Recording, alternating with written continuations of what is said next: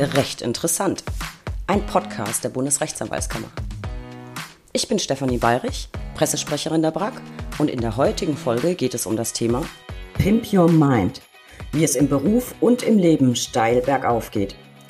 Ich begrüße euch alle recht herzlich zur aktuellen Ausgabe unseres Podcasts. Heute geht es um Fortbildung und zwar in jeder Hinsicht. Fortbilden oder wie im Titel mit Augenzwinkern Boostern genannt, kann ich mich ja nicht nur beruflich, sondern auch persönlich. Mein heutiger Gast hat mit beidem Erfahrung. Man könnte auch sagen, das eine führte zum anderen.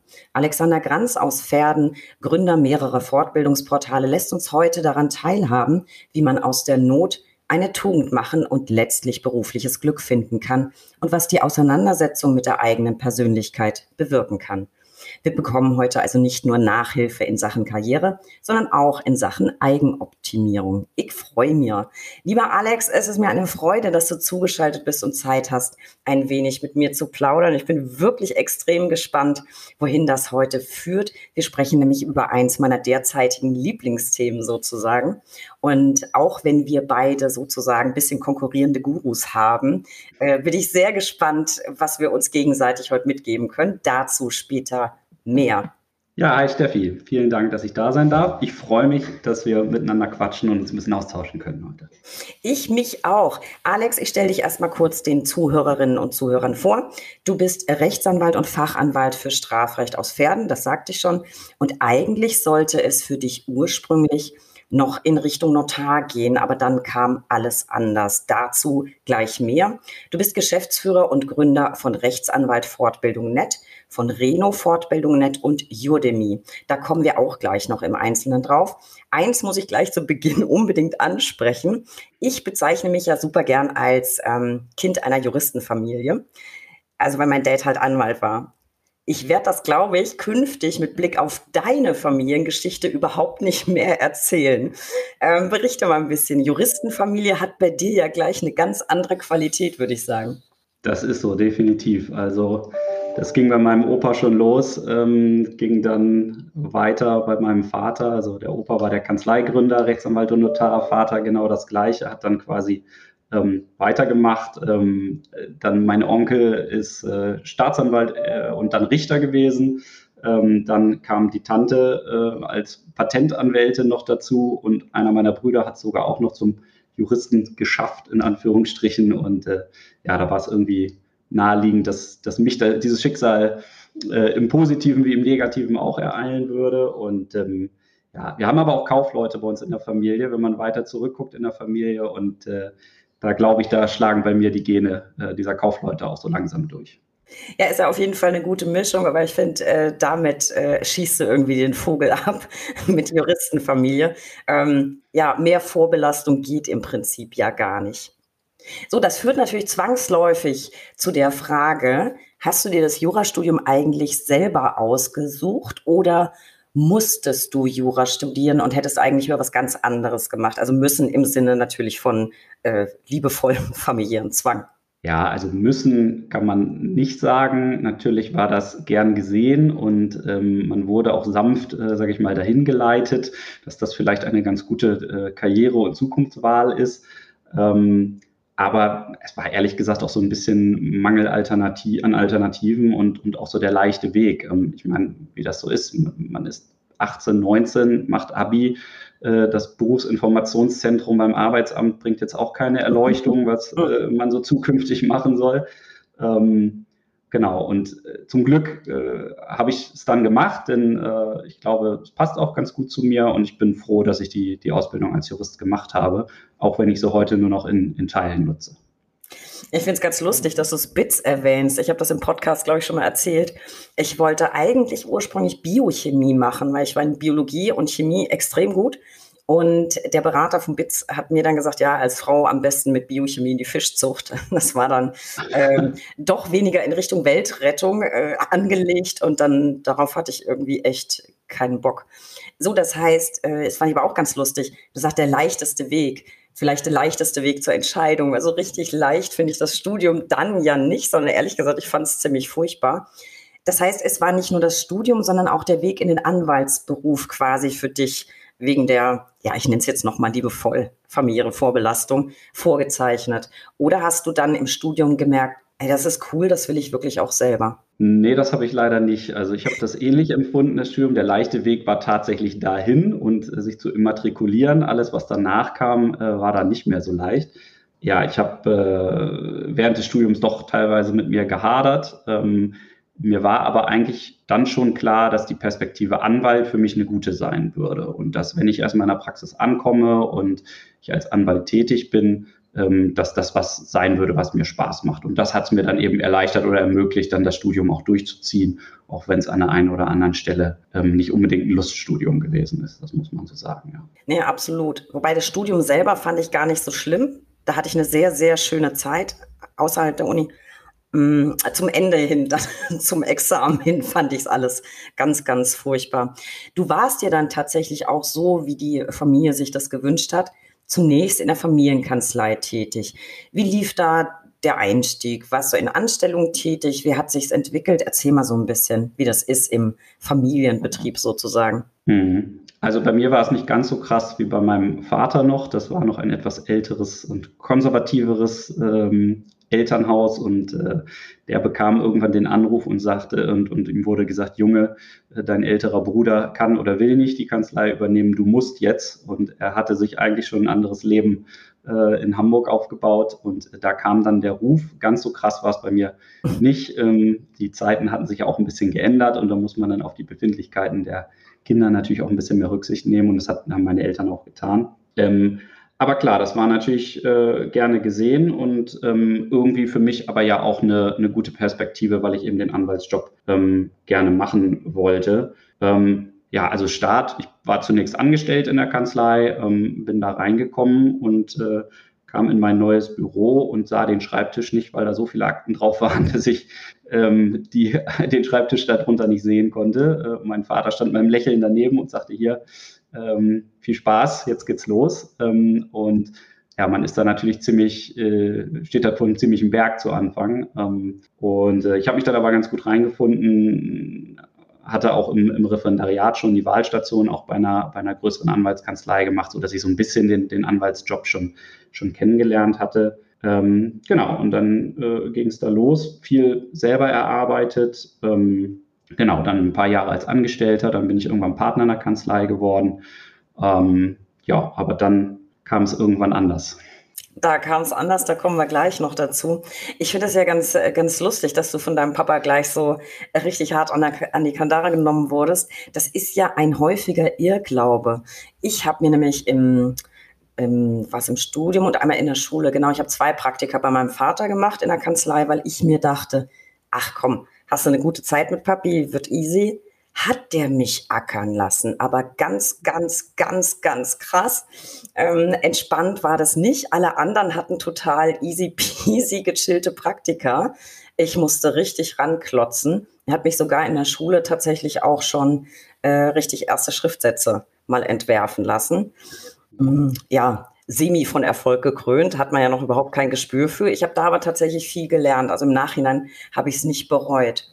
So, würdest du sagen, dass dir das den Einstieg aber extrem erleichtert hat, dadurch, dass du zum einen in eine bestehende Kanzlei ja, hinzugekommen bist oder in eine bestehende Kanzlei gegangen bist und äh, quasi mit gut geöltem Getriebe. Und dann natürlich, dass du die Ansprechpartner, die dich anleiten, die dich einarbeiten, alle gekannt hast. Würdest du sagen, das war für dich letzten Endes ein guter und sanfter Einstieg? Na, es ist so ein bisschen Vor- und Nachteil. Ähm, also Heute weiß ich, was Gründen heißt äh, und was man da alles machen muss mit äh, allen möglichen bürokratischen Aufwand, der im Endeffekt aber einem für das, was man eigentlich tun will, überhaupt nichts bringt. Und das ist natürlich ein Riesenvorteil, wenn man in ein bestehendes System reinkommt. Man muss sich um Buchhaltung nicht kümmern, man muss sich um die Abläufe im Büro nicht kümmern, äh, welche Software wird benutzt oder was auch immer. Das ist halt alles da und man kann sich auf die Akten, die dann auch zahlreich da sind, dann eben auch konzentrieren. Ähm, auf der anderen Seite ist natürlich auch ein bisschen schwierig, wenn man Veränderungen herbeiführen will. Ähm, wenn man Prozesse neu definieren will, was verändern möchte, äh, Sachen schlanker oder moderner machen will, ähm, dann kämpft man natürlich gleichzeitig oder gleich gegen so ein, so ein großes äh, Räderwerk gegen an und es ist halt nicht so leicht, da was zu verändern. Ähm, genau. Und man wird eben auch schnell betriebsblind. Also das heißt, äh, dann ist man da zwei Jahre drin, hat frische Ideen zu Anfang und irgendwann denkt man sich, ach, läuft doch und haben wir immer so gemacht. Ähm, und dann verliert man selber so ein bisschen so die Innovationskraft, äh, die man eigentlich bräuchte, um so eine alteingesessene Kanzlei vielleicht mal in, ins nächste Jahrhundert zu befördern. Ja, kann ich mir, kann ich mir gut vorstellen.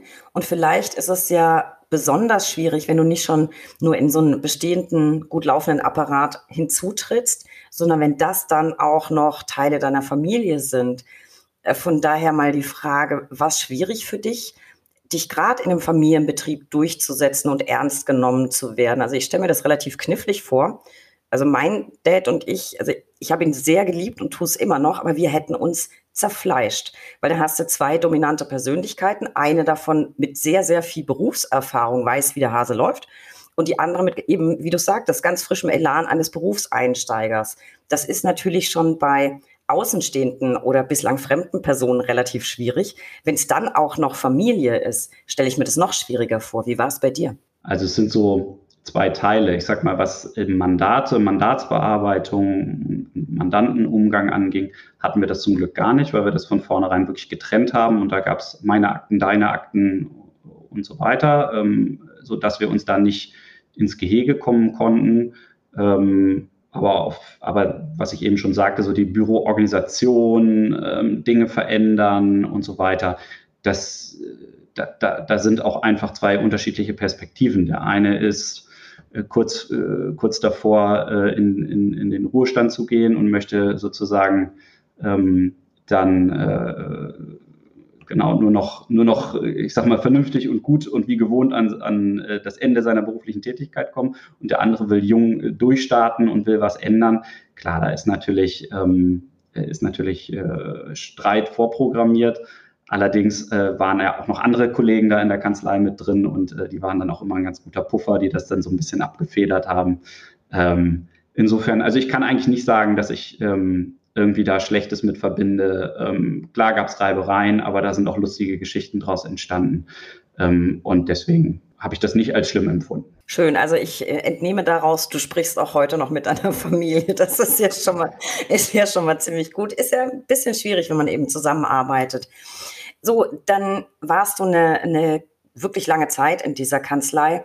Sag mir doch mal, was liebst du am Anwaltsberuf am meisten? Was hat dir in der klassischen Kanzleiarbeit am meisten Freude gemacht? Das ist, glaube ich, bei mir typbedingt, aber das ist bei vielen Kollegen wahrscheinlich auch so. Das ist die Freiheit, die damit einhergeht. Gerade wenn man eben nicht, ähm, ich sage mal, ganz äh, klein angestellt irgendwo beginnen muss oder irgendwo direkt in die Großkanzlei einsteigt, wenn man so in so einem, so einem mittelständischen kleinen Kanzlei unterwegs ist, wo man frei schalten und walten kann, dann gibt einem das halt unheimlich viel ähm, Flexibilität. Ähm, zumindest wenn man es schafft, nicht, nicht Knecht der, der Akten zu sein, sondern so ein bisschen ähm, äh, vielleicht schafft, selber vorweg bestimmen zu können über seine Zeit, dann gibt einem das halt wirklich Freiheiten. Und der Kontakt mit Menschen ist auch so ein, so ein platter Spruch, den jeder immer bringt, aber das ist einfach das, was mir am meisten Spaß gemacht hat, ähm, Leuten zu helfen in schwierigen Situationen ähm, genau, also das, das sind für mich mit Abstand die, die größten Vorteile vom Anwaltsjob. Ich finde ehrlich gesagt gar nicht, dass das ein platter Spruch ist. Vielleicht sagen dass das so viele oder sagen das deswegen so viele Kolleginnen und Kollegen, weil das genau die Dinge sind, die eben alle tatsächlich lieben an diesem Beruf. Mhm. So, ich habe schon vorhin kurz erwähnt, du warst lange in der Kanzlei und geplant war sogar noch Notar zu werden. Betonung auf geplant. Was passiert? Genau, also das wäre so der nächste logische Schritt gewesen. Ne? Also ähm, es waren in unserem Amtsgerichtsbezirk damals Notarstellen frei, beziehungsweise wurden welche frei.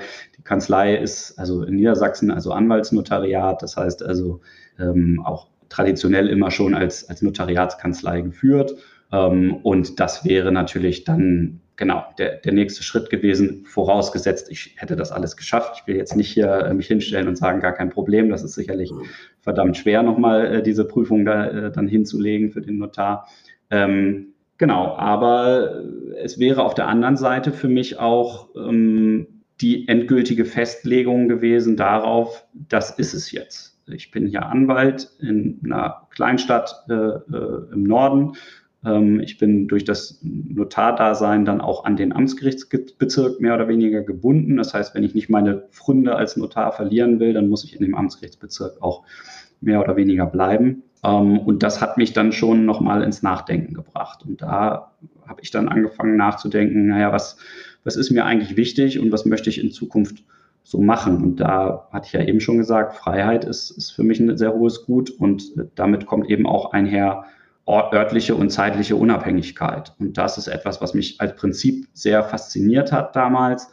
Ähm, und darüber bin ich ins Nachdenken gekommen und habe dann gesagt, Mensch, äh, es muss ja auch irgendwie noch was anderes geben. Ich habe mich damals viel ähm, mit, ja, zunächst mit finanzieller Weiterbildung ähm, beschäftigt, weil fängt man irgendwann an, ein bisschen Geld zu verdienen und nach dem Studium schraubt man ja auch seinen Lebensstil nicht gleich hoch, äh, sondern es bleiben irgendwie auch ein paar Euro über und dann muss man sich überlegen, was macht man damit. Dann habe ich angefangen, eben Podcasts zu hören, YouTube-Videos mir anzuschauen zu dem Finanzthema und darüber kam ich dann auch so in den Bereich Persönlichkeitsentwicklung rein. Ähm, und habe da über eine Buchempfehlung, ich glaube in einem Podcast war das, bin ich da auf den Tim Ferriss gestoßen, äh, der die Vier-Stunden-Woche äh, damals vor 20 Jahren mal geschrieben hat, wo er eben genau diese Themen ortsunabhängiges und zeitlich unabhängiges Arbeiten ähm, sehr schön beschreibt und einer der Vorreiter damals war.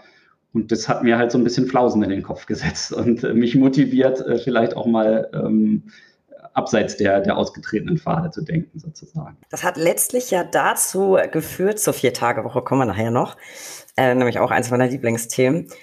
Das hat dazu geführt, dass du letztlich für dich die Notbremse gezogen hast. Also der Notar ist es dann eben nicht geworden. Ich nehme das mal vorweg. Mm, war, war das schwierig für dich? Man hängt ja irgendwie so ein bisschen an den, an den Plänen wie du es vorhin schon gesagt hast, die man irgendwann für das eigene Leben sich so zurechtgebastelt hat. Und in deinem speziellen Fall war es ja noch so, dass letztlich über dir das Damoklesschwert der familiären Reaktion schwebte. Erzähl mal, wie, wie ging es dir? Du, du hast jetzt gesagt, du hast dich damit beschäftigt, hast nachgedacht. Letztlich hast du aber die Entscheidung getroffen, mhm, ich will das so nicht, ich mache das nicht.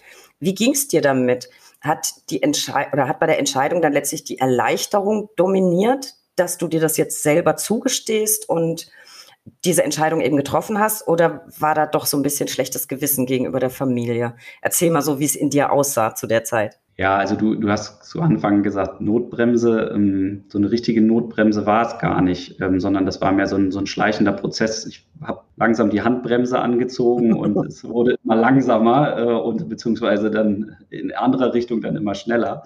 Ähm, deswegen gab es nie für mich so den Moment, wo ich gesagt habe, ähm, so jetzt ist es soweit und der harte Bruch, sondern es war eben schleichender Prozess. Ich habe halt gemerkt, okay, ich habe diese, diesen Notarlehrgang äh, und diese Vorbereitung immer weiter vor mir hergeschoben und habe gedacht, naja, irgendwann müsstest du ja mal anfangen, aber ich habe immer auch eine gute Begründung äh, gefunden, warum das jetzt gerade nicht geht. Ähm, ja, und so nach und nach habe ich dann eben gemerkt, okay, das, das ist es nicht. Ähm, und äh, ja, wie sah es in mir aus? Ähm, natürlich ist das schwer. Also ich, ich habe eine Entscheidung getroffen und der Mensch will ja immer konsistent sein und möchte dann auch gerne äh, an, an, dieser Entscheidung festhalten. Dann ist es schwer. Familiär natürlich auch. Ähm, das ist mir nicht unwichtig, trotz äh, meiner heutigen Einstellung, Tradition, Familie, ähm, Familienkanzlei. Das ist natürlich auch was Tolles, was einem Halt gibt und äh, was ähm, ja, was äh, für einen wichtig ist. Aber im Endeffekt habe ich mir halt überlegt, okay, ist es das, was du den Rest deines Lebens hier jetzt machen möchtest? Und da wurde die Antwort halt eben immer klarer, nee, das ist es nicht. Ich möchte gerne im Anwalt bleiben. Ich mache auch heute ja äh, noch ein bisschen anwaltliche Tätigkeit, weil es mir Spaß macht, aber ähm, eben unter anderen Umständen. Und ähm, ja, deswegen war irgendwann fühlt es sich dann eben so richtig an, dass ich dann auch wirklich den harten Cut gemacht habe und gesagt, okay, äh, jetzt, jetzt machst du was anderes. Ne? Und es scheint dir ja gut bekommen zu haben. Du hast eben schon so ein bisschen angedeutet, du hast dich sehr mit ähm, Persönlichkeitsentwicklung befasst, mit äh, finanzieller Weiterentwicklung. Mm, du hast eben so ein bisschen angerissen Ferris. Ich bin ehrlich gesagt ja äh, ein Anhänger des Gegengurus, wobei Gegenguru ist auch wieder übertrieben. Es gibt, es gibt, glaube ich, sogar drei.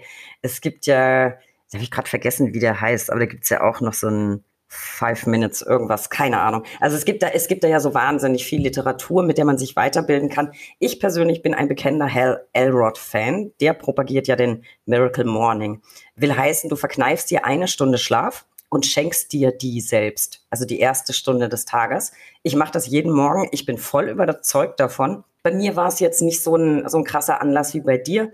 Ich habe einfach gemerkt, ich bin abends immer unzufrieden, weil ich den ganzen Tag lang arbeite für Leute Dinge erledige, ähm, irgendwelche Gefallen erweise, wenn halt jemand was, ne, dieses typische, du bist doch Anwalt, kannst du nicht, mal hier schnell einen Arbeitsvertrag mal angucken oder sonst was eben immer so auf einen, einen zukommt. Und am Ende des Tages merkst du immer, alles geschafft oder fast alles, alles schaffst du ja sowieso nie. Hm, für mich selber habe ich gar nichts geschafft. Also man bleibt immer irgendwie so selber auf der Strecke. Ich stehe also wirklich jeden Morgen um 5 Uhr auf, am Wochenende um 6 und ziehe mein magisches Morgenritual durch. Das heißt immer meditieren, Yoga, lesen, schreiben und was mir sonst noch so einfällt. Für mich persönlich war das ein echter Zufriedenheitsbooster. Hat jetzt nicht zu beruflicher Veränderung geführt, die intendiere ich auch gar nicht, weil ich meinen Job wirklich gern mache. Du hast ja auch mit sowas angefangen, nur eben mit dem anderen Guru. Erzähl mal so ein bisschen, wie kamst du drauf? Also wahrscheinlich auch durch Podcast.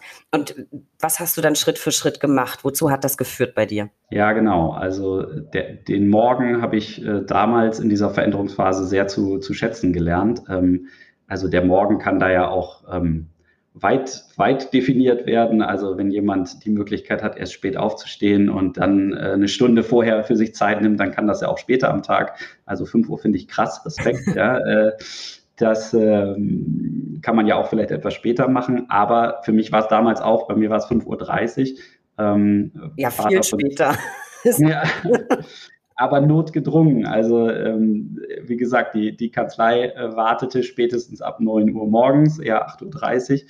Und dann bin ich Papa von, von damals noch recht jungen Zwillingen äh, und ähm, ja, die Familie will ja morgens auch noch was von einem haben. Das heißt, es bleibt einem gar nichts anderes übrig, als da in, weiter in den Morgen reinzurücken.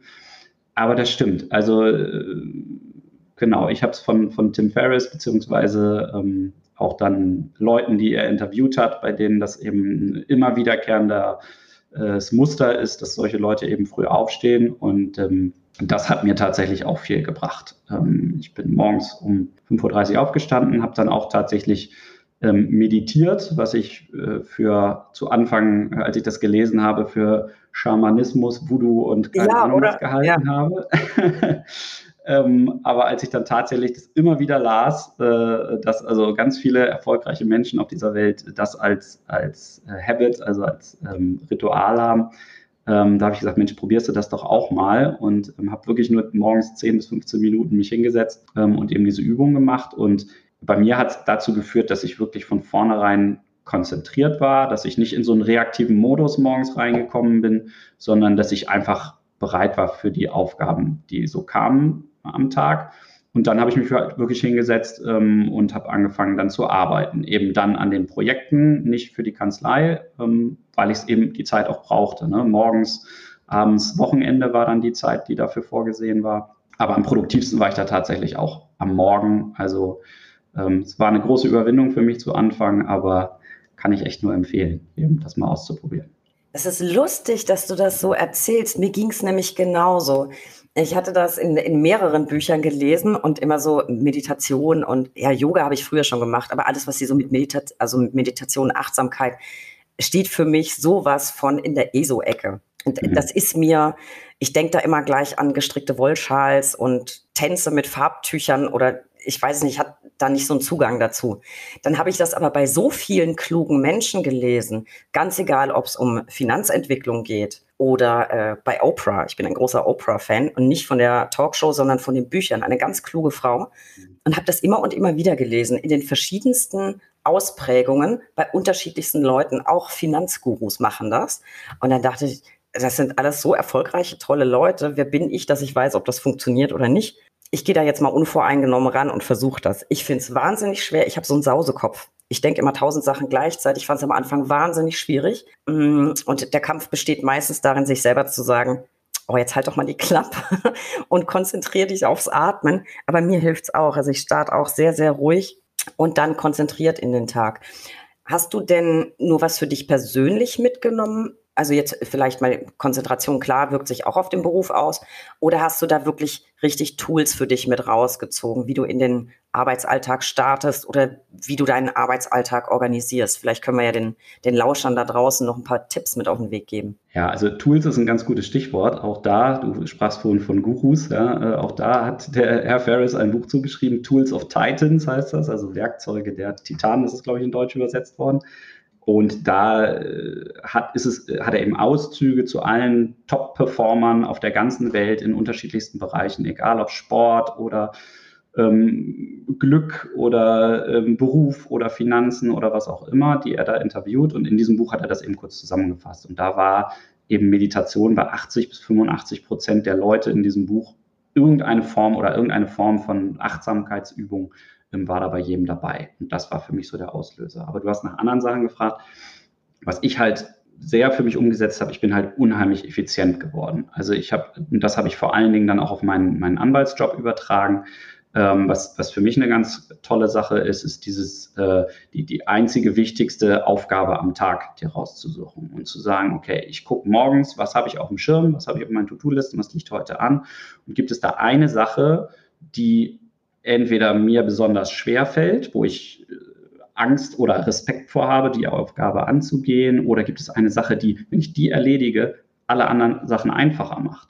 Und die suche ich mir raus morgens, ähm, nehme mir dafür zwei Stunden Zeit zum Beispiel oder wie viel ich dafür brauche, aber zwei Stunden ist meistens so eine ganz gute Phase, wo man sich auch noch konzentrieren kann. Und das habe ich in der Kanzlei eben auch gemacht. Dann, wenn dann keine Gerichtstermine waren, ging natürlich nicht jeden Tag, aber ähm, habe ich mich wirklich morgens hingesetzt, Handy aus, Telefon aus, E-Mail-Programm aus. Die Mitarbeiter wussten, dass äh, ich dann auch nicht ansprechbar bin.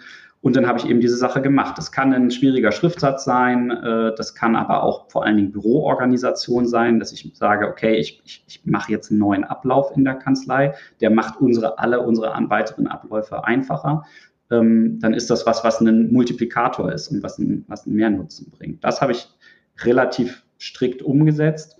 Ähm, und äh, gefühlsmäßig ist es auch super, weil man so das Gefühl hat, okay, der, der Tag ist schon, der ist schon, schon gewonnen sozusagen. Ne? Man hat das Schwierigste, hat man weg und alles, was danach kommt, ist dann Gefühl, ja, mache ich jetzt halt noch. Ne? Und, äh, aber dann kann man eben auch mal mittags eine Stunde Tennis spielen gehen oder sonst irgendwas. Ne? Ähm, auch das ist was, was ich gelernt habe, ich, dass man seine privaten Termine mindestens genauso verteidigt wie seine beruflichen Termine. Ähm, also egal, ob das die Date Night mit der Ehefrau ist oder ähm, eben Tennis oder was auch immer oder welchen Sport man auch immer macht. Ähm, das muss man genauso verteilen. Normalerweise neigt man immer dazu zu sagen, okay, das ist das Erste, was wegfällt. Ja. Erstmal kommt Job und ähm, äh, alles andere ähm, irgendwann dann viel, viel später.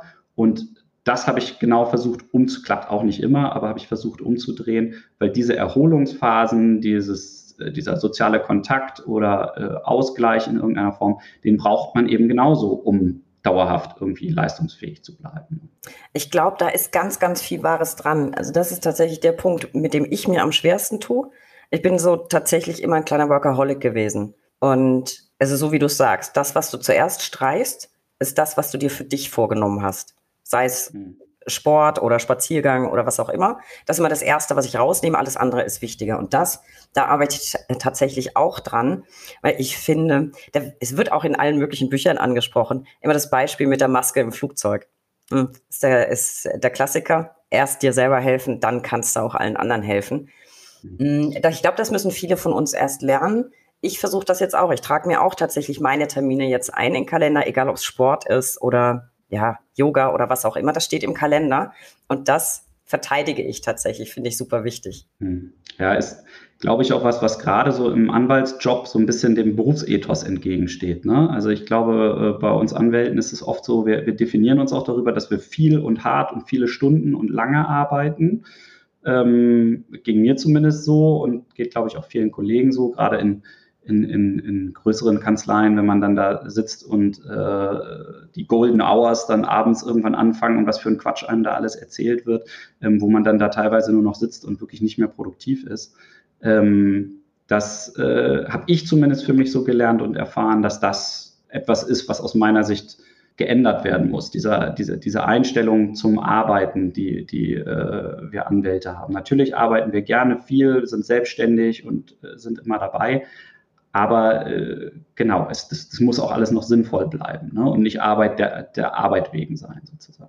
Da gibt es ja ganz viele Experimente in anderen Ländern, zum Beispiel mit einer äh, vier Tage Woche, nicht vier Stunden, aber vier Tage Woche. Und die haben wirklich phänomenale Erfolge damit erzielt. Die Leute sind wirklich sehr viel produktiver. Und das heißt ja nicht, dass man nicht hart arbeitet. Ich arbeite sehr, sehr hart. Ich habe aber gemerkt, dass ich sehr viel besseren Output habe, wenn ich halt jetzt nur zehn Stunden arbeite und nicht 14. So, und idealerweise gibt's halt auch mal Tage, das sind das nicht mal zehn oder acht. Und dann nimmst du dir halt Zeit für irgendwas anderes. Das sind auch die Momente, mhm. in denen ich kreative Ideen habe. Äh, sei es für eine Kolumne oder äh, für irgendeinen Text oder eine Rede oder einen Podcast, wen man mal einladen könnte oder so. Und ich merke, wenn du für dich selber sorgst und guckst, dass du in der Balance bist, dass du eine gute Frequenz hast, dann schaffst du auch viel mehr und das auch viel schneller vor allem. Also so geht's mir persönlich. Schön, dass wir das mal angesprochen haben. Ich hoffe, es haben ganz, ganz viele da ganz genau hingehört. Und das heißt nicht, dass man den Job nicht ernst nimmt. Ganz im Gegenteil, man nimmt ihn besonders ernst, wenn man dafür sorgt, dass man leistungsfähig ist. Und mir hilft das eben auch. So, jetzt lass uns mal schauen, Alex. Du hast also sehr viel Persönlichkeitsentwicklung betrieben, hast sehr viel nachgedacht. Wo ging's denn dann aber hin für dich? Wie ging's weiter? Weil ins Notariat ist es ja nicht gegangen. Ähm, wie hast du eine neue Perspektive gefunden? Woran hast du dich orientiert? Wohin sollte es gehen? Was, was hattest du so für Ideen im Kopf rumschwirren? Also die, die erste Idee war eigentlich, ähm, ich, dass ich meine, meine Anwaltsdienstleistung digitaler gestalten wollte. Also wie gesagt, da, darüber stand, sich örtlich und, und zeitlich so ein bisschen ähm, freier zu machen von den Terminen. Und dann war eigentlich meine erste Idee, naja, also das war vor Corona und bevor jeder äh, Mandantengespräche über Skype oder Zoom gemacht hat, äh, da war das noch völlig verrückt. Äh, da hatte ich also die Idee, Mensch, ich könnte ja Mandanten online betreuen, ja, ähm, über eben über Zoom-Calls oder was auch immer. Ich könnte bestimmte Arten von Mandaten, keine Ahnung, das, der, der Verkehrsunfall oder die Verkehrsordnungswidrigkeit weitgehend automatisiert abwickeln. Gibt es ja inzwischen auch schon viele Startups zu, die sich damit beschäftigen und so weiter. Ähm, das waren so die Gedanken, mit denen ich da reingegangen bin. Ähm, genau, nee, und dann kam es aber doch alles ganz anders. Ich habe dann eine, eine Reise äh, unternommen, ähm, weil ich da eine, eine Fortbildung oder ein Seminar gefunden hatte, was mir super äh, gefallen hat. Und äh, da bin ich auf sehr, sehr viele Ideen gekommen. Und äh, genau, da ging es dann weiter. Genau, das war ein schönes Stichwort. Ich weiß das ja schon, die Zuhörer aber nicht. Du bist dann nach Thailand geflogen. Tatsächlich aber eben nicht zu Urlaubszwecken, auch nicht für ein schickes Yoga-Retreat, ähm, sondern um dich beruflich inspirieren zu lassen. Jetzt hätte ich, eigentlich hätte ich fragen wollen, warum Thailand? Irgendwie ist die Frage aber Quatsch, weil natürlich Thailand. Wenn man das in Thailand machen kann, dann nicht in Buxtehude. Hm, äh, vielleicht eher die Frage, was hast du da genau gemacht? Ich weiß, du hast ein Seminar besucht, aber was war das für ein Seminar und worum ging es da? Ja, genau. Also Thailand ähm, äh, ist mehr durch Zufall gekommen. Also äh, ich bin, bin damals auch über einen äh, Podcast ähm, aufmerksam geworden auf eine, eine, Gruppe von digitalen Unternehmern, die heißt Citizen Circle. Und die hat ähm, eben damals, weil das Leute aus Deutschland, Österreich und der Schweiz sind, die halt überall auf der Welt arbeiten und irgendwie mit digitalen Geschäftsmodellen unterwegs sind, fand halt dieses Seminar, das hieß Digital Business Mastermind, konnte ich damals überhaupt nichts mit anfangen und habe gesagt, was ist das denn für ein Shishi? ähm, war aber im Endeffekt nichts anderes, als dass einem da erzählt wurde, die Grundlagen gelegt wurden, wie kann ich online ein ähm, Unternehmen aufbauen und ein Geschäft aufbauen. Und ähm, genau, da bin ich dann äh, ganz spontan hingeflogen, äh, weil ich dachte, okay, das ist sowohl die, die örtliche Veränderung ist gut, es ist ein völlig anderer Kulturkreis, man kommt halt eben zehn Tage mal aus der Kanzlei, ähm, von der Familie, von allen, von dem gewohnten Umfeld raus. Ja, und gleichzeitig war es eben das, die Richtung, in die ich eigentlich auch gehen wollte, ähm, nämlich irgendwie Digitalisierung in irgendeiner Form, wovon ich unglaublich wenig Ahnung hatte damals, aber was so die Inspiration dann gebracht hat im Endeffekt. Aber meistens ist das ja der, der Schritt, dass man den Impuls hat, na, irgendwas mit digital, mal gucken, was.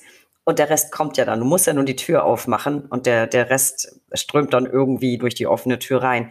Jetzt hast du vorhin erzählt, Zwillinge. Wie ging das denn? Also ich meine, zehn Tage, kleine Kinder. Hat dich deine Familie unterstützt? Stand die, die hinter dir? Ähm, wie, ja, wie muss man sich das so vorstellen? Das ist ja vielleicht jetzt auch nicht ein Satz, den die Frau gern hört, du Schnucki. Äh, ich bin mal zehn Tage in Thailand. Klar, aber da muss ich sagen, auch heute noch ganz großen Dank an meine Frau, die das wirklich toll gemacht hat. Also die war damals, ist auch immer noch im, im Marketing in einem internationalen Großkonzern tätig. Das heißt also, die hat jetzt auch keine 40-Stunden-Woche damals gehabt, sondern deutlich mehr. Ähm, und eben die kleinen Kinder. Aber die hat von vornherein gesagt, die, die wusste ja, mit welchen Gedanken ich so schwanger gegangen bin. Und dann habe ich ihr das gezeigt und hat sie gesagt, ey, das ist doch perfekt für dich, mach das auf jeden Fall. Ich schaffe das hier schon mit den Kids. Ähm, da nochmal ganz, ganz großen Dank und Respekt, dass sie das so gemanagt hat. Bei dem, der erweiterten Familie, Eltern, äh, da war das eher, naja, da, da, da wurde so gedacht, naja, jetzt, jetzt dreht er völlig durch. Äh, die, die vorgezogene Midlife-Crisis oder wie auch immer. Ähm, was, äh, was, was passiert da und das war alles suspekt, aber ähm, gut, das war ja auch nur zehn Tage und ich bin jetzt nicht ein Jahr in den Himalaya gegangen. Äh, ich war dann ja auch kurzfristig wieder da. Insofern haben die das dann auch nicht verstanden, aber zumindest akzeptiert dann irgendwann. Wobei das ja auch, also ich meine, es war keine Midlife-Crisis, schon klar, sondern eine Weiterentwicklung in die Zukunft. Aber für, selbst für eine Midlife-Crisis hätte ich es jetzt nicht so schlimm gefunden. Zehn Tage Thailand, dann ist das durch. Da hat man schon Schlimmeres gehört, ne? Ähm, ja, eine eine 18-Jährige geschnappt und eine Harley gekauft oder so. Ähm, von daher wäre das ja noch relativ gemäßigt gewesen. Ähm, und dann auch noch gearbeitet, zehn Tage lang in Thailand. Ne? Das war also, es hört sich immer so an, als wenn das alles so, da war natürlich auch ein bisschen Spaß, aber es war wirklich ähm, sehr intensives Seminar. Das war sehr lustig. Wir waren mit, ich glaube, zwölf Leuten dabei, verschiedenste Menschen aus ganz Deutschland, Österreich und der Schweiz, also von der ähm, Sachbearbeiterin im Bayerischen Landratsamt bis hin auch zu anderen Juristen, HR-Managern. Es war also wirklich eine ganz bunt gemischte Truppe. Ähm, und genau, es war einfach, äh, es war intensiv, aber auch sehr inspirierend und, und genau, hat einfach sehr viel Spaß gemacht. Also meistens sind ja diese Seminare tatsächlich harte Arbeit, weil du hockst ja den meisten oder die, die, die meiste Zeit des Tages hockst du da und lernst was oder musst eben auch äh, interagieren. Jetzt lass uns mal ein bisschen genauer mh, mm, reingucken in dein Seminar. Worum ging es da denn im Einzelnen und was konntest du aus dem Seminar für dich mitnehmen? Hat es dich beruflich auf eine neue Spur gesetzt, würdest du sagen? Das hat es definitiv. Ich sag mal, inhaltlich war das jetzt wirklich sehr basic aus meiner Sicht heute. Also da ging es dann in den ersten Tagen so drum, wie wie reserviere ich mir überhaupt eine Domain, wie baue ich eine Website, wie setze ich ein Newsletter-Marketing auf ähm, und einfach so das, das Handwerkszeug, was man eben, eben braucht, um, um irgendwie online ähm, unterwegs zu sein. Ähm, das war das eine, das war gut und schön. Da habe ich mir auch, habe ich auch sicherlich einiges gelernt, habe ich mir hinterher aber noch viel, viel mehr angeeignet und angelesen. Aber was es vor allen Dingen gebracht hat, war eben ja, diese, diese Freiheit im Geist. Also nachmittags hatten wir dann, ich glaube, drei Nachmittage hatten wir frei. Davon habe ich mich zwei Nachmittage dann mit Stift und Zettel hingesetzt. Weiß ich noch, das war ein Buch aus ähm, Elefantendung, das ich mir da gekauft habe. Ja, äh, da habe ich mich dann hingesetzt und habe in dieses Buch geschrieben und ähm, da sind, ich glaube, sieben oder acht Ideen dann bei rausgekommen. Wirklich einfach nur zwei Nachmittage sitzen und nachdenken, was kannst du, was willst du, welche Probleme hast du vielleicht selber und ähm, das hat, glaube ich, die große Veränderung gebracht, dass man einfach mal draußen war und ähm, äh, sich Gedanken machen konnte ähm, was man denn so machen will. Genau, das, das war der große Shift. Zusätzlich natürlich diese inspirierende Umgebung mit den mit Leuten, die alle irgendwie was verändern wollten. Ähm, das ist natürlich auch, auch super, wenn man dann so aus dem, dem täglichen Umfeld mal rauskommt. Du weißt aber schon, was du gerade gesagt hast, ne? Du hast deine ersten Konzepte für die berufliche Zukunft auf Papier aus Elefantendung geschrieben. ja, das ist so. Das ist, das ist äh, das perfekte Sinnbild für aus Scheiße Geld machen. Letztlich fällt mir da gerade so auf. Wie großartig ist das denn? Und nachhaltig äh, obendrein. Äh, gefällt mir sehr, sehr gut, dieses Bild. Du verzeihst mir diesen Witz, aber du hast damit angefangen und das drängte sich jetzt so dermaßen auf. So, Ich kann erahnen, was wahrscheinlich da an tollen Konzepten notiert wurde. Ganz sicher weiß ich es nicht. Ähm, hast du denn da schon die Idee gehabt für das Fortbildungsportal oder waren das noch so erste Brainstormings? Weil ich weiß, du hast dir dann ja später einen Studienfreund geschnappt, der Informatiker ist und was ganz Neues auf die Beine gestellt. War das schon damals in diesem Heft notiert? Ja, das war genau auf dem besagten Papier, äh, stand das drauf. Das war also einer von, glaube ich, äh, genau sieben oder acht Punkten, die ich aufgeschrieben hatte. Und es ist tatsächlich in die engere Auswahl gekommen. Ich hatte noch eine Idee, ähm, Akteneinsichten zu digitalisieren. Das war noch so eine äh, Idee, die ich, gegen die ich mich dann aber entgegen, äh, dagegen entschieden habe. Genau, und äh, das Fortbildungsportal war tatsächlich dann meine Nummer eins im Endeffekt. Und äh, das ist ja das, was ich dann auch, auch umgesetzt habe im ersten Schritt. Offensichtlich, jetzt erzähl mal, was, was ist das genau von, für ein Portal und was äh, gibt es da zu bestaunen? Was bekommt man da, wenn man das aufsucht? Also im Endeffekt habe ich mir damals überlegt, naja, das, das war so ein bisschen ein eigenes Problem, was ich hatte. Ich bin jetzt Fachanwalt nur in Anführungsstrichen in, in einem Rechtsgebiet. Ähm, gibt ja aber auch Kollegen, die da bis zu drei äh, äh und Kolleginnen natürlich auch, die da ähm, bis zu drei Fachanwaltstitel haben. Ähm, und ich weiß nicht, ob es anderen da auch so gegangen ist, aber am Weihnachten war irgendwie plötzlich schneller da als gedacht und irgendwie merkte man, oh Scheibenkleister, ich muss noch meine, meine FAO-Stunden voll kriegen. Ähm, und mir ist das dann zweimal schon in den Jahren davor passiert, dass ich wirklich einmal bin ich nach Leipzig, glaube ich, und einmal nach Essen gefahren, da von Norddeutschland aus, nur um meine letzten fünf Stunden irgendwie noch zu erschlagen. Das sind dann oft nicht die Seminare, die einem am meisten Spaß machen und die am interessantesten sind, sondern die man dann einfach nur noch macht, um seine Stunden voll zu. Und dachte ich mir, Mensch, das muss doch irgendwie auch anders gehen. Man, man wird da immer reichlich bedacht mit, mit Faxen damals noch und heute teilweise auch noch und Katalogen und so weiter der einzelnen Anbieter. Dachte mir, Mensch, es gibt Amazon als Plattform für, für Einkäufe, Booking.com oder wie sie alle heißen für Hotels. Wieso gibt es das nicht auch für Fachanwaltsfortbildung, wo ich also wirklich aus möglichst großen Anzahl an Anbietern und Kursen raussuchen kann und filtern kann, hey, was interessiert mich wirklich, wie viele Stunden ähm, brauche ich noch und wo gibt es da passende Kurse zu. Ähm, damals vor Corona, wo das alles noch nicht ganz so online war, natürlich auch mit einer Umkreissuche. Das kommt jetzt aber auch langsam wieder. Mensch, was ist in meiner Nähe? Wo muss ich nicht äh, durch die ganze Republik fahren? Genau, und so äh, kam diese Idee dann. Gleichzeitig war natürlich Lernen, Fortbildung äh, für mich sowieso ein Thema, also auch ein Herzensthema, dass ich gesagt habe, Mensch, Fortbildung ist wichtig, Weiterentwicklung ist wichtig.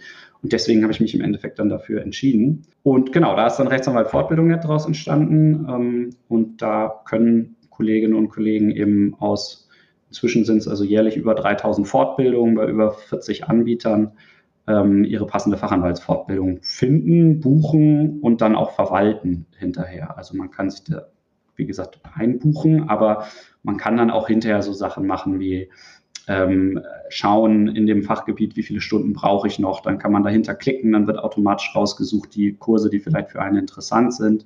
Ähm, es wird, wenn man die 15 Stunden voll hat in den Rechtsgebieten, kann man ein, Schreiben an die örtliche Rechtsanwaltskammer automatisch erstellen lassen, wo dann alle Seminare drauf sind. Also so kurz zusammengefasst ist das Ziel eigentlich, den, den äh, Anwälten da ihre Fortbildungspflicht so oder die Bürokratie mit der Fortbildungspflicht so einfach wie möglich zu machen und das abzunehmen, damit sie sich wirklich auf ihr Kerngeschäft mit den Mandanten und eben auf die Fortbildung selbst ähm, konzentrieren können. Ich finde das eine super coole Idee und das ist das, was ich im Intro meinte mit aus der Not eine Tugend gemacht. Also weil es dir einfach so lästig war. Das sind ja, das sind ja häufig die besten Ideen. Ne? Für sich selber einen Missstand beseitigen und dann andere dran teilhaben lassen. Ich finde das eine ganz großartige Idee, zumal es ja für Anwälte auch kostenlos ist. Also ich muss bei dir ja, wenn ich äh, das suchen will, die die Nutzer suche, äh, die Suche nutzen will, die Nutzersuche, ähm, muss ich ja keine keine Gebühren oder so bezahlen. Das heißt, das ist jetzt um irgendeinen Anbieter zu nennen, damit man Vergleich hat, sowas wie Check24 für Fortbildungen oder wie sie alle heißen, diese ganzen Portale. Ähm, genau. Das so ist das. Und genau, also du, genau, ist kostenlos für die, für die Anwälte. Ja. Wie trägt sich, wie trägt sich das denn dann? Ähm, wir bekommen einen, einen, kleinen Teil vom Kuchen von den, von den äh, Veranstaltern ab. Das heißt, ähm, die äh, bezahlen eine kleine Provision an uns, wenn über uns gebucht wird. Ähm, wir haben aber auch, da kommt dann immer gleich die Frage, naja, kriegen wir bei euch auch den besten Preis? Ähm, ja, wir haben auch Bestpreisvereinbarungen mit den, mit den Anbietern. Das heißt also Rabatte und so weiter, die man bei den Anbietern kriegt, die, die kriegt man auch bei uns.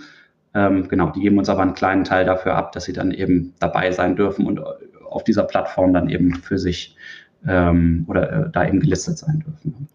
Ah, sehr gut. Das wäre nämlich meine nächste Frage gewesen, weil wenn ihr von den Anbietern eine Provision oder einen Anteil kriegt, ob das dann eben auf die Preise draufgeschlagen wird für die Anwälte, das ist offensichtlich nicht der Fall. Sehr, sehr gut. Also ich habe ab und zu mal Interesse an Fortbildung. Ich habe keinen Fachanwaltstitel, aber ab und zu guckt man sich ja so vielleicht mal was an. Finde ich eine sehr, sehr schöne Idee. Was mich jetzt noch interessiert, Alex, von dem ersten Notizstrich in deinem Elefantennotizbuch bis zum Start des Portals, wie lange hat es gedauert, dieses Projekt? Es war ziemlich genau ein Jahr. Also ich habe äh, wirklich noch vom auf dem Rückflug vom Flughafen Bangkok aus habe ich noch da meinen äh, Studienfreund, den Andreas, angerufen und habe gesagt, Mensch, du bist doch studierter Informatiker, ich habe da so eine Idee, kannst du das? Und dann hat er gesagt, jo, kann ich.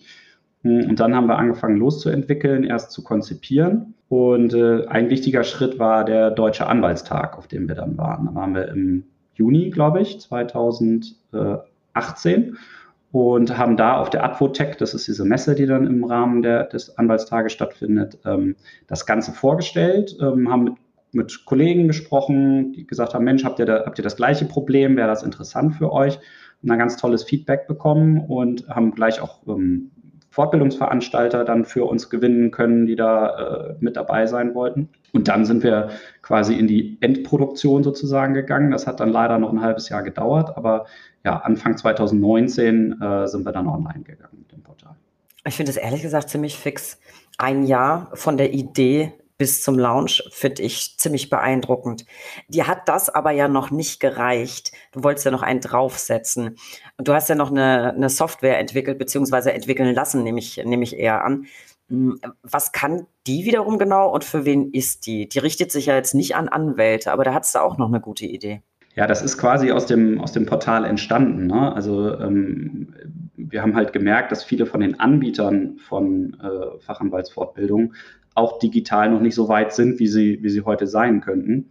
Und äh, haben dann äh, konkret eine, eine ähm, Softwarelösung, eine Komplett-Softwarelösung für Anbieter von juristischen Fortbildungen ähm, entwickelt. Das ist also eine, ein Shop, wo die Leute, wie man das heute kennt, äh, ihren, der, auf den Seiten der Anbieter dann ihren Kurs buchen können, äh, direkt online bezahlen können ähm, mit automatisierter Kursabwicklung hinterher. Die Rechnungsversand geht automatisch, die Einladung zu den Online-Seminaren äh, geht automatisch, die Zertifikate werden, wenn die Anwesenheitskontrolle erfüllt wurde, äh, automatisch ausgestellt.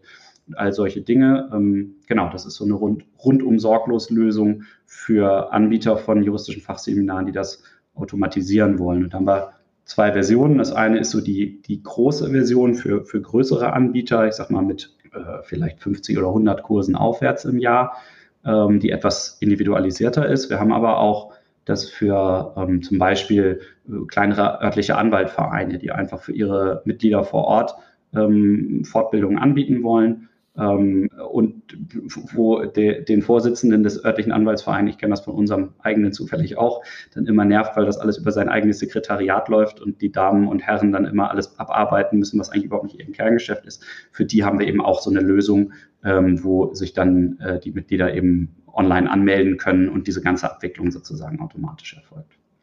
Ich finde das phänomenal und faszinierend, wenn man sich überlegt, was aus deinem persönlichen Unmut darüber, wie lästig es ist, eine Fortbildung rauszusuchen, letztlich alles Gutes entstanden ist. Finde ich ganz großartig. Und jetzt muss ich noch dein Herzensprojekt ansprechen. Du hast mal gesagt, wir müssen viel mehr in unsere Refas und Renos investieren. Wir müssen sie mehr wertschätzen und ihnen eine eigene Stimme geben. Meine Rede, also bei mir rennst du offene Türen ein, ich sage das auch immer. Und deswegen hast du dir tatsächlich noch was sehr Besonderes einfallen lassen, nämlich ein weiteres Portal. Erzähl mal. Ja, das ist äh, Reno Fortbildung Net und wir, wir standen also im Fortbildungsportal für, für Renos und Refas, wo die ihre Fortbildungen buchen können wir standen damals vor der Entscheidung, naja, machen wir das bei dem Anwaltsportal sozusagen mit rein, also sagen, ja, es gibt jetzt hier auch noch Mitarbeiterseminare. Und da haben wir aber extra gesagt, nee, das wollen wir nicht, weil ich also auch in meinen zehn Jahren Berufserfahrung in der eigenen Kanzlei, aber auch durch Einblick in andere Kanzleien mitbekommen habe, dass Renos und Refas oft nicht so wertgeschätzt werden, wie sie das eigentlich sollten und wie ihre Stellung und das, was sie in der Kanzlei tun, das eigentlich rechtfertigt.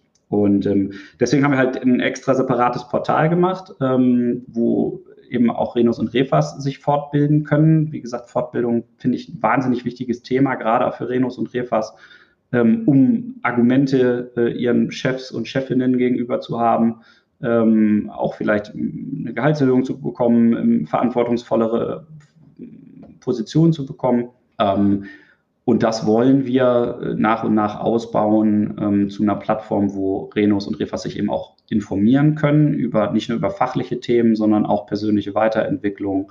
Ähm, wie kann ich mich in der Kanzlei behaupten? Und vielleicht auch so eine, so eine Austauschplattform schaffen, wo diese untereinander sich, sich austauschen können. Und genau, das ist so der, der, der Plan äh, mit, mit Reno-Fortbildung. Ich finde das wirklich enorm klasse. Ich finde es richtig, richtig großartig. Refas und Renos sind tatsächlich auch eins meiner Herzensthemen. Ich glaube, wir haben inzwischen schon vier oder fünf Podcast-Folgen zu dem Thema aufgezeichnet. Die verlinke ich nochmal in den Show Notes. Aber ich finde, man kann gar nicht oft genug, äh, oft genug betonen, welchen, welchen Stellenwert Refas und Renos in der Kanzlei haben, welchen Anteil sie am erfolgreichen Arbeitsalltag haben, am gesamten Erfolg der Kanzlei. Und ich glaube, dass sich da sehr, sehr viel tut und wir uns langsam weg, wegbewegen von dem Bild, das man früher immer hatte. Es ist aber noch nicht genug getan. Da muss noch viel, viel mehr passieren. Ich kenne aber tatsächlich viele Kolleginnen und Kollegen, die das erkannt haben und von sich aus zum Beispiel ermöglichen, dass man sich eben fortbildet oder vielleicht auch dabei unterstützen, dass man noch den Rechtsfachwirt macht. Ich glaube, da müssen wir noch viel, viel offener sein, wertschätzender und mehr Anerkennung das, glaube ich, ist ganz wichtig, weil ehrlicherweise ohne, ohne die Renos und Refas läuft in der Kanzlei letzten Endes ja nix. Finde ich ganz, ganz wichtig. So, vielleicht nochmal weg vom Geschäftsführer und Gründer, erfolgreichen Gründer, zum Anwalt. Du hast gesagt, du bist nebenher auch immer noch als Anwalt tätig. Was genau machst du denn dann? Welche Art von Mandaten bearbeitest du momentan? Und vor allem, hat es jetzt geklappt mit deinem Traum, ortsungebunden und voll digital zu arbeiten? Ähm, ja, also anwaltlich ehrlich gesagt wenig, ähm, weil das auch zeitlich das einfach nicht zulässt. Ähm, ich, ich habe zwar die Vier-Stunden-Woche gelesen, bin von der aber leider noch sehr, sehr weit selber ja, entfernt. ähm, und wie man sich vielleicht vorstellen kann, fordert das natürlich auch eine ganze Menge Zeit, die Sachen so zu, zu machen und zu organisieren. Ähm, aber wenn also alte Mandanten oder Freunde von alten Mandanten ähm, dann nochmal anklopfen. Und äh, das sind Dinge, die ich eben auch remote äh, von, von unterwegs machen kann.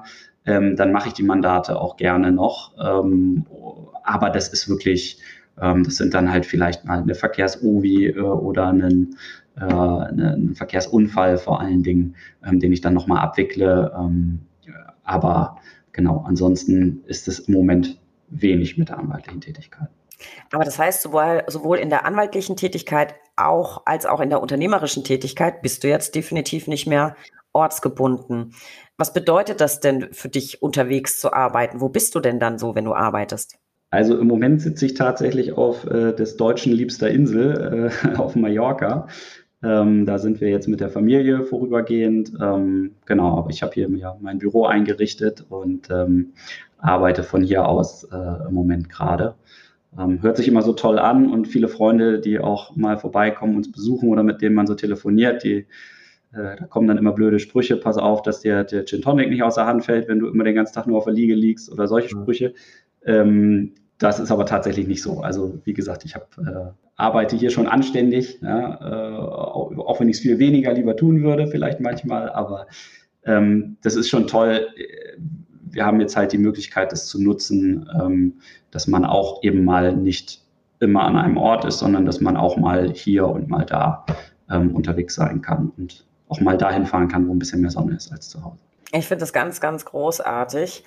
Mm, ganz bietet sich bei meinem Job nicht an, wobei ich tatsächlich auch inzwischen viel digitaler arbeite als früher. Und ich finde das immer eine ganz lustige Unterstellung. Ich meine, du arbeitest ja. Wo du arbeitest, ist ja egal. Aber dass man immer das Gefühl hat, dann gleich so in, in die Ecke geschoben zu werden, in der man sich rechtfertigen muss, finde ich ehrlich gesagt völlig, ja, völlig unsinnig, weil wie ich meinen Arbeitstag gestalte, hängt nicht davon ab, wo ich mich gerade aufhalte. Und umgekehrt hängt hängt nicht am Aufenthaltsort ab, wie viel ich oder vom Aufenthaltsort ab, wie viel ich arbeite. Ich habe tatsächlich auch mal die Erstauflage eines Kommentars, an dem ich mitschreibe, also meine Paragraphen, komplett auf dem Balkon geschrieben. Ja. Deswegen ist die nicht weniger gut und das bedeutet auch nicht, dass ich da nicht trotzdem acht oder zehn Stunden pro Tag dran geschrieben habe.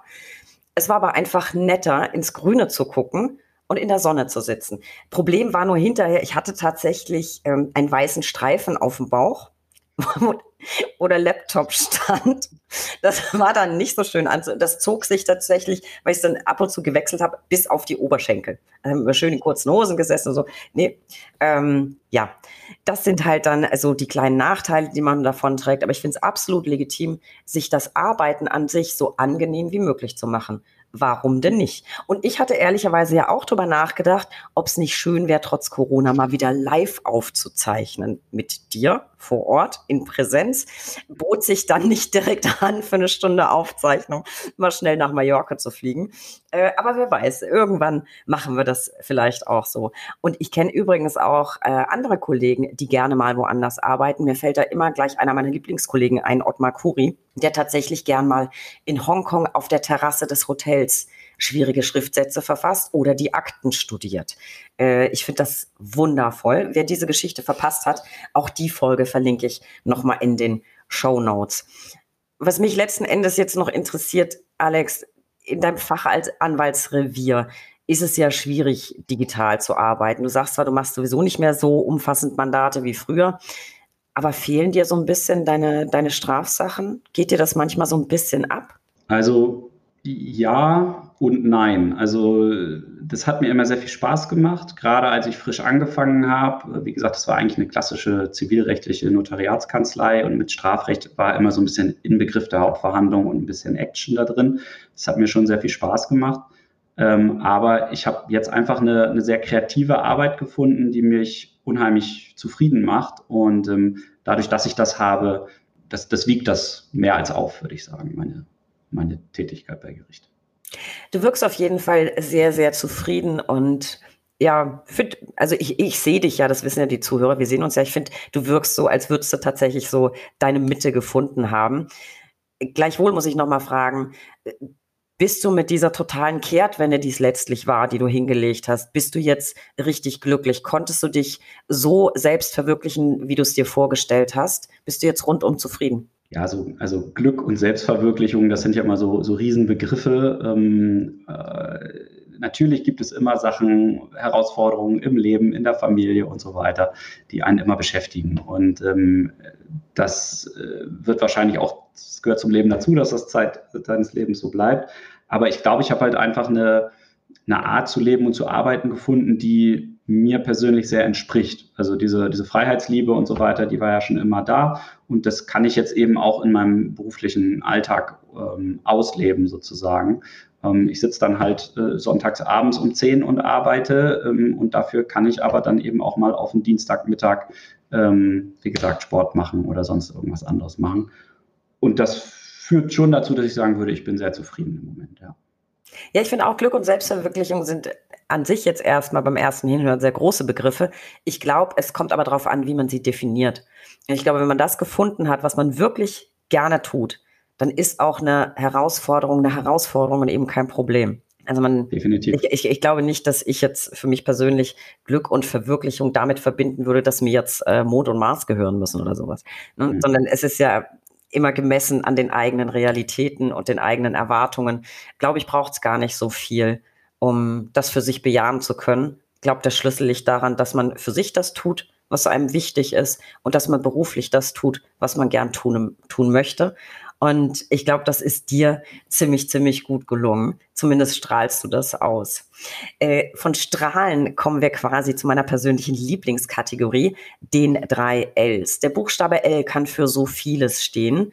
Lieblingsaufenthaltsorte, Lieblingsberufe, Lieblingsbeschäftigung. Und für dich, Alex, habe ich die folgenden drei.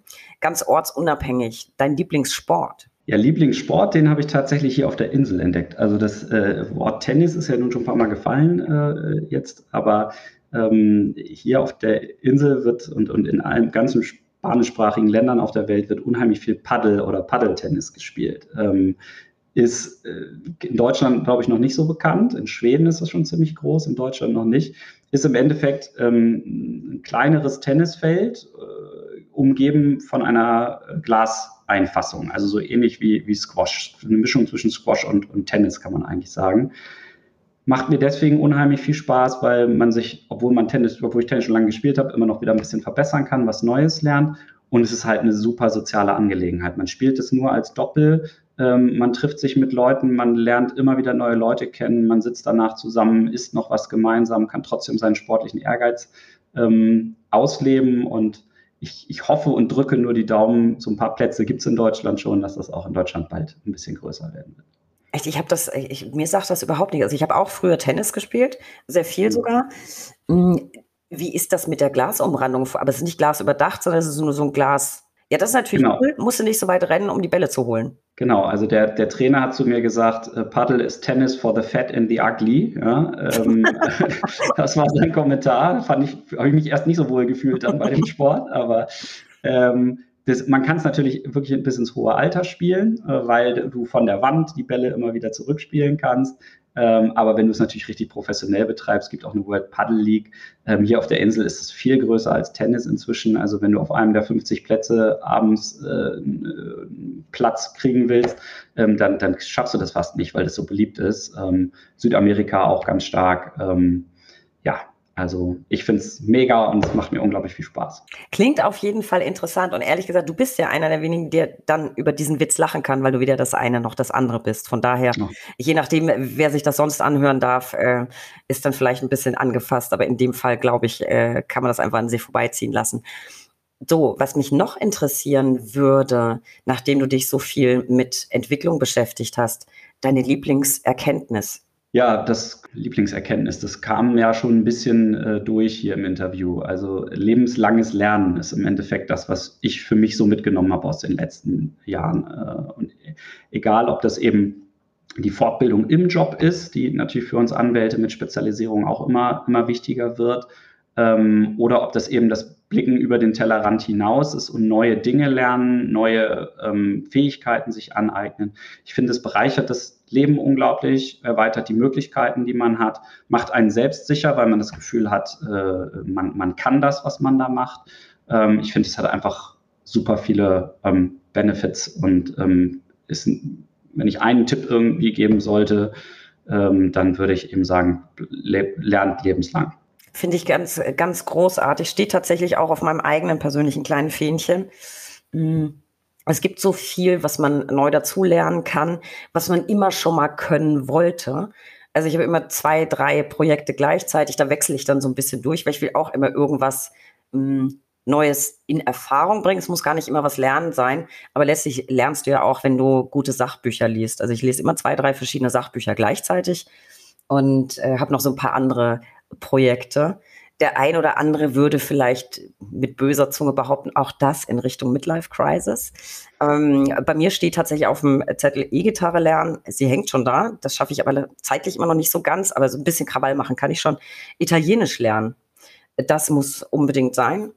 Und ja, Lettering. Also ich würde gern, also sehr, sehr schön Kalligrafie.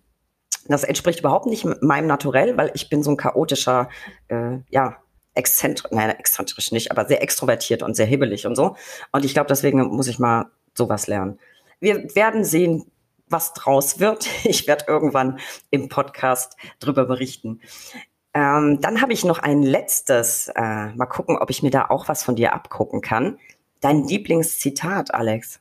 Ja, das ist, äh, sorry, wenn ich das immer auf Englisch sage. Ich habe die Bücher, in denen diese schlauen Dinge stehen, äh, oft auf Englisch gelesen. Ähm, das habe ich tatsächlich bei mir hier über dem Schreibtisch hängen und das ist What we fear doing most is what is usually what we most urgently need to do. Also das, wovor wir am meisten Angst haben, ne, äh, das ist in der Regel das, was wir als nächstes machen müssen. Und das geht halt so ein bisschen in diese Richtung, äh, das, das Wichtigste am Tag zuerst erledigen, so, das, das spiegelt sich da drin wieder.